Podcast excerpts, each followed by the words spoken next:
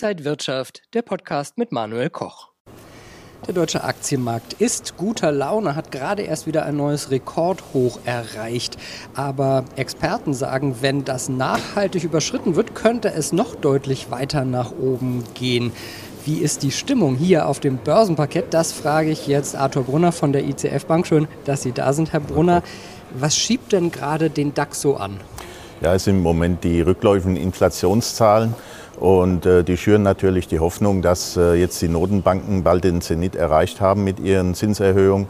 Und äh, das treibt natürlich auch hier den Optimismus. Und das konnte man sehr deutlich sehen diese Woche. Vor ein paar Wochen stand ich hier und da haben Experten gesagt, naja, eine Sommerflaute ist sehr wahrscheinlich. Der Sommer ist kein historisch gesehen super guter Börsenmonat. Jetzt ist es umgekehrt, jetzt sind alle wieder ein bisschen euphorischer. Gibt es denn da noch Luft nach oben? Äh, charttechnisch natürlich und man muss auch sehen, was den DAX treibt. Das sind natürlich auch die schwergewichtigen Tech-Werte. Hier nenne ich zum Beispiel Siemens auch, ja, die in diesem Jahr schon 26 Prozent zulegen konnten. Aber auf der anderen Seite muss man auch sehen, äh, auch die Preisentwicklung ist relativ äh, fragil. Wenn man auf den Gaspreis schaut, ähm, der war äh, vor zwei Wochen noch bei 23 ein Viertel. Heute ist er wieder bei 40 Euro. Ähm, das äh, sind nur Momentaufnahmen und ich glaube, das wird noch äh, ein sehr spannender Sommer werden. Gerade glaube ich, dass bei der Preisentwicklung doch noch einige Gefahren drohen.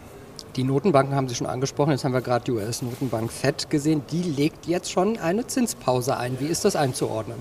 Ja, die FED hat natürlich nach äh, zehn Aufeinandersitzungen mit insgesamt äh, 500 Basispunkten Zinserhöhung äh, richtig vorgelegt. Und äh, ich glaube, die FED will jetzt erst einmal äh, beobachten, wie sich die Preisentwicklung in den USA weiterentwickeln wird und gibt dem Sommer über etwas Zeit. Also jetzt haben wir die Zinspause schon mal eingeläutet. Kommt dann sogar noch eine Zinssenkung vielleicht Ende des Jahres?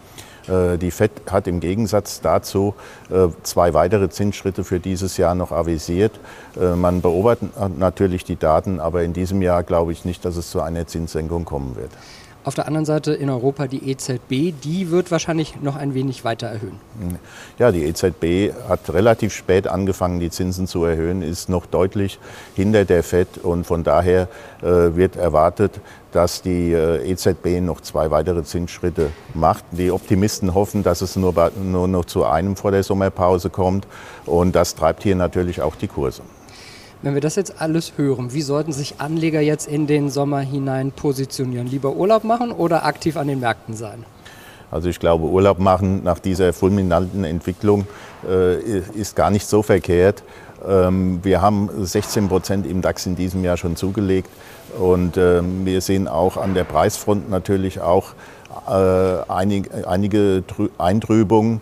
Und äh, wie gesagt, der DAX wird auch nicht nur von den großen Unternehmen getrieben, es wird auch äh, enttäuschendere Zahlen geben, weil nicht alle profitieren von der Entwicklung. Also von daher glaube ich, Urlaub machen gar nicht so verkehrt. Wir werden das auf jeden Fall auch im Sommer im Auge behalten. Dankeschön an Arthur Brunner von der ICF Bank. Danke Ihnen, liebe Zuschauer. Alles Gute, bis zum nächsten Mal.